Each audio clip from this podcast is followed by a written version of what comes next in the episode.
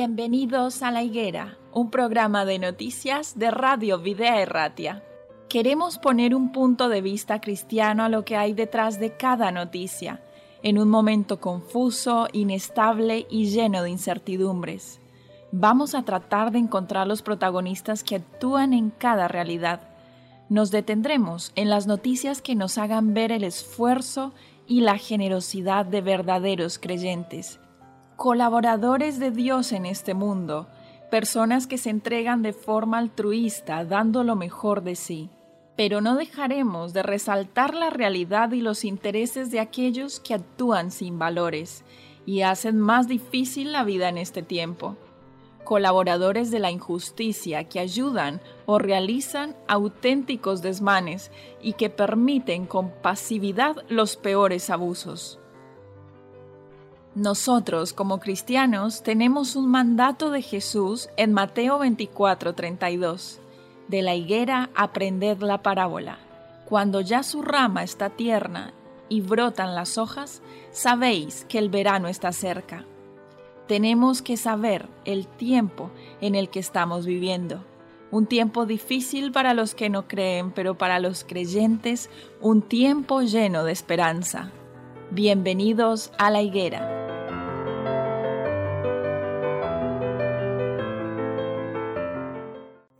Como radio queremos abordar ciertas noticias y acontecimientos desde como radio queremos abordar ciertas noticias y acontecimientos desde un enfoque positivo. Y en base a ello queremos presentarles dos temáticas que nos resultan del todo interesantes. Una de ellas es que hay que abordar la soledad no deseada como un problema social. Es una propuesta que hemos encontrado eh, como una noticia de actualidad y que queremos darle un enfoque cristiano. Así que aquí está Dan conmigo nuevamente y, queremos hacerlos reflexionar. Como oyentes, ¿qué, ¿qué deberíamos como cristianos o cómo deberíamos entender la soledad como un problema social? Sí, la verdad es que es un problema social, ¿eh? es un problema social y cada vez mm, se agrava más se agrava más. Cada vez hay más familias monoparentales, son familias de solo una persona, ¿no? Y además con una edad cada vez más, más alta, más, cada vez personas más mayores. Eso genera muchos problemas, muchos problemas de soledad, de depresión, de aislamiento, de, miedos, de inseguridad, de muchas cosas, de muchas cosas. Y, nosotros como, como, creyentes tenemos que dar eh, valores en positivo, ¿no? Y tratar de solucionar en lo que nos competa, en lo que podamos, eh, las eh, soluciones para las personas que tenemos alrededor y que están afectadas de esa soledad. Desde Vizcaya a Saretu trabajan para enseñar cómo hacer frente a esa soledad no deseada. Esta es una problemática no reciente. De hecho, sabemos que desde hace muchas décadas los, las personas mayores, los abuelos, han tenido o han sentido, eh, se han sentido relegados en cierta medida. Sus hijos han tenido que hacer sus vidas aparte. y creo que como tú mencionabas anteriormente, no es una cuestión simplemente que viene con la soledad, sino también a veces la enfermedad, los miedos, la ansiedad, la depresión, en una población que mayoritariamente es de edad avanzada. Eh, en estas circunstancias de la vida y en estos procesos para los cuales muchas personas no están preparadas, eh, se trabajan diferentes eh, métodos o puntos de partida para tratar de prevenir, aliviar un poco, acompañar a estas personas. Con la pandemia ha resultado aún peor esta situación. Sí, y con la pandemia se ha desorbitado eh, las, situaciones malas, ¿no? Y esta es una de ellas, eh, yo creo que aquí tenemos que aplicar lo que decimos creer, lo que decimos creer. Es verdad que las instituciones, que las instituciones están haciendo programas de evitar el aislamiento a las personas, pero es que hay muchas personas, por su edad, que ya no son capaces de entrar en ese círculo de las instituciones y que están completamente en soledad, ¿no? No se trata de ir buscando a las personas, pero lo que sí tenemos que hacer un esfuerzo, los que decimos que tenemos unos valores diferentes y que decimos que tenemos una esperanza diferente, tenemos que hacer un esfuerzo por ver quiénes son las personas que están en dificultad.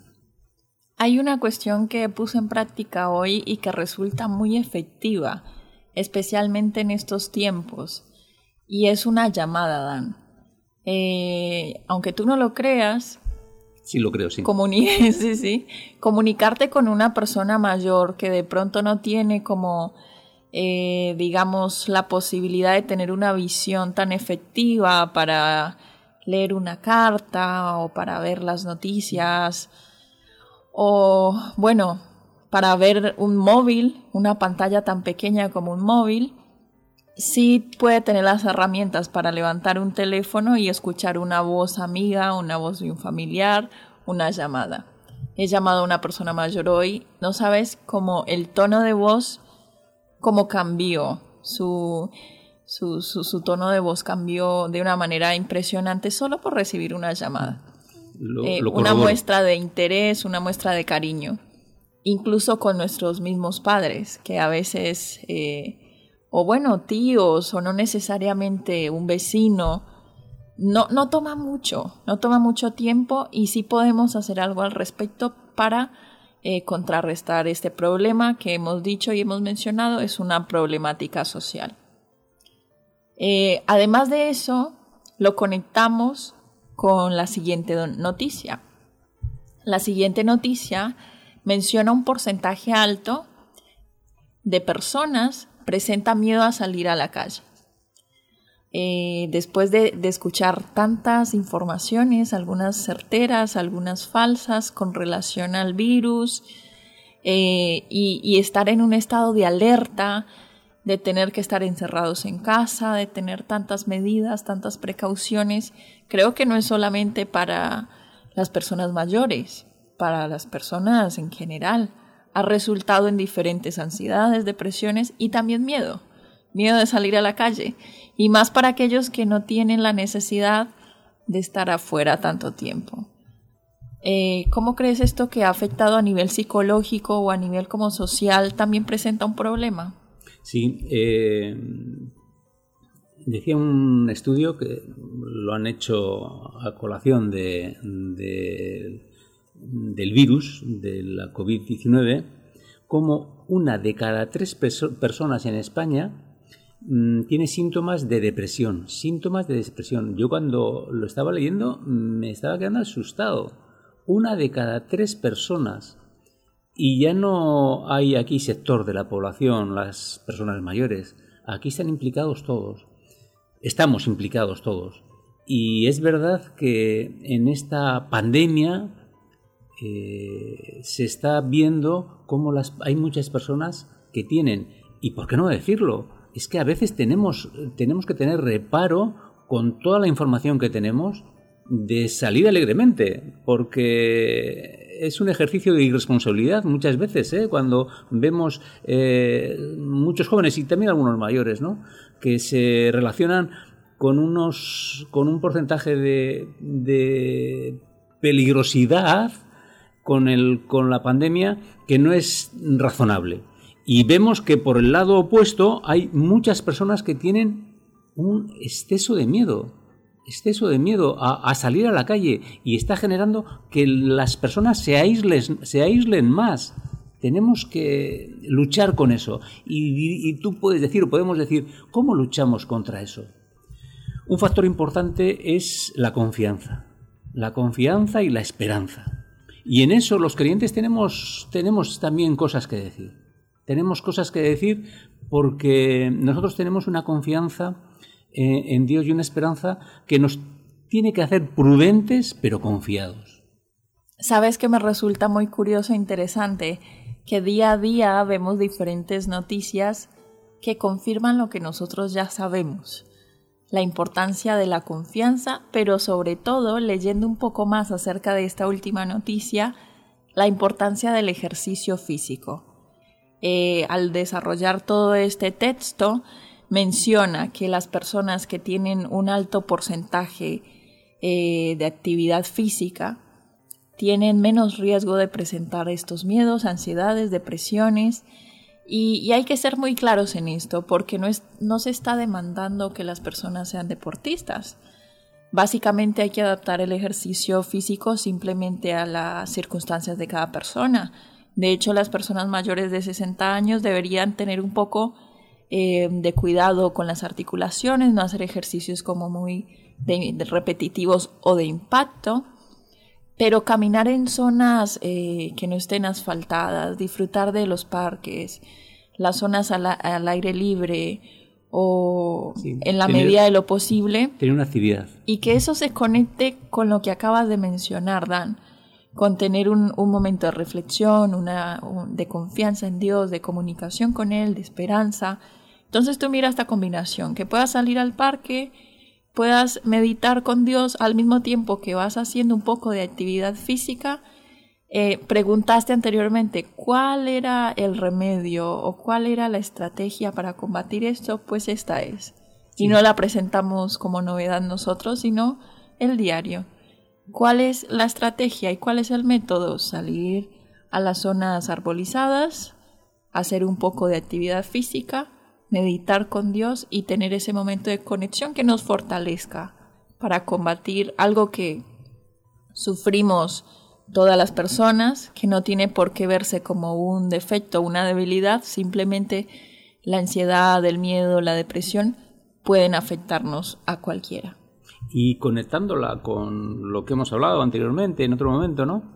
Es socializar, tratar de socializar, tener más relaciones eh, no relaciones mm, un poco pues ya están ahí está cupo para tener para tener reuniones ¿no? entre personas, ¿no? pero sí que tratar de, de, tener contactos sociales, bien por teléfono, bien individualmente, preocuparnos por los demás es un bien para las personas por las que nos ocupamos y es un bien que nos repercute a nosotros también. ¿eh? El estilo de vida de las personas, eh, o la calidad de vida, mejor dicho, la calidad de vida de las personas que llevan eh, a cabo o que practican esto que estamos mencionando, comparado con aquellos que no lo hacen, es drástico. Si tú comparas dos personas de la misma edad, pero que una tiene un estilo de vida que dentro de sus posibilidades hace un deporte, tiene una, una reflexión, una meditación de confianza, a una que no lo hace o que nunca lo ha hecho, el cambio es impresionante. Sin duda. Entonces, eh, esto es parte de, de, nuestro trabajo aquí en la radio, Dan, instar a las personas y motivarlas para que hagan suyas este tipo de actividades y este tipo de remedios, si queremos decirlo de alguna manera. Remedios caseros, fáciles y efectivos. Eso es, eso es, eso es. Nosotros tenemos una obligación como radio con un, con un ideario muy marcado, eh, muy marcado de creyentes, tenemos una obligación de tratar de, dar buenas nuevas. El Evangelio, buenas nuevas, es en base a eso, tratar de llevar mejores situaciones, mejores condiciones, tratar de ayudar a, los, a las personas. Muchas veces vemos que hay personas que se ocupan en dar más problemas. Sí, sí, sí. Y de hecho, hay muchos estudios, Dan, que confirman que las personas están expectante, expectantes por las noticias negativas y que de hecho les atrae, les interesa estar pendiente de lo malo que hay por presentar que de lo positivo. Entonces nosotros estamos aquí para contrarrestar sí, eso. Para contrarrestar. Y mira, es un medio de comunicación y vamos a hablar eh, un poco en contra de los medios de comunicación. Tendríamos que poner un poco límite al tiempo que estamos continuamente oyendo, viendo, leyendo noticias negativas. Sí. Teníamos que, muchas veces desinformadas. No, que nos aislamos, que nos, que nos hagamos unos anacoretas que desconectemos de los demás. Todo lo contrario. Pero sí que tenemos que poner límite, porque si no vamos a vernos, nos vamos a ver afectados por esta, estas situaciones y tenemos que contrarrestarlas. Tenemos la obligación, como tú dices, tenemos que, que hacer nuestra labor desde la radio. Hemos llegado al final de nuestro programa, Dan. Una vez más, muchas gracias a todos nuestros oyentes. Muchas gracias por habernos acompañado. Los esperamos en una próxima emisión de La Higuera. Hasta la próxima.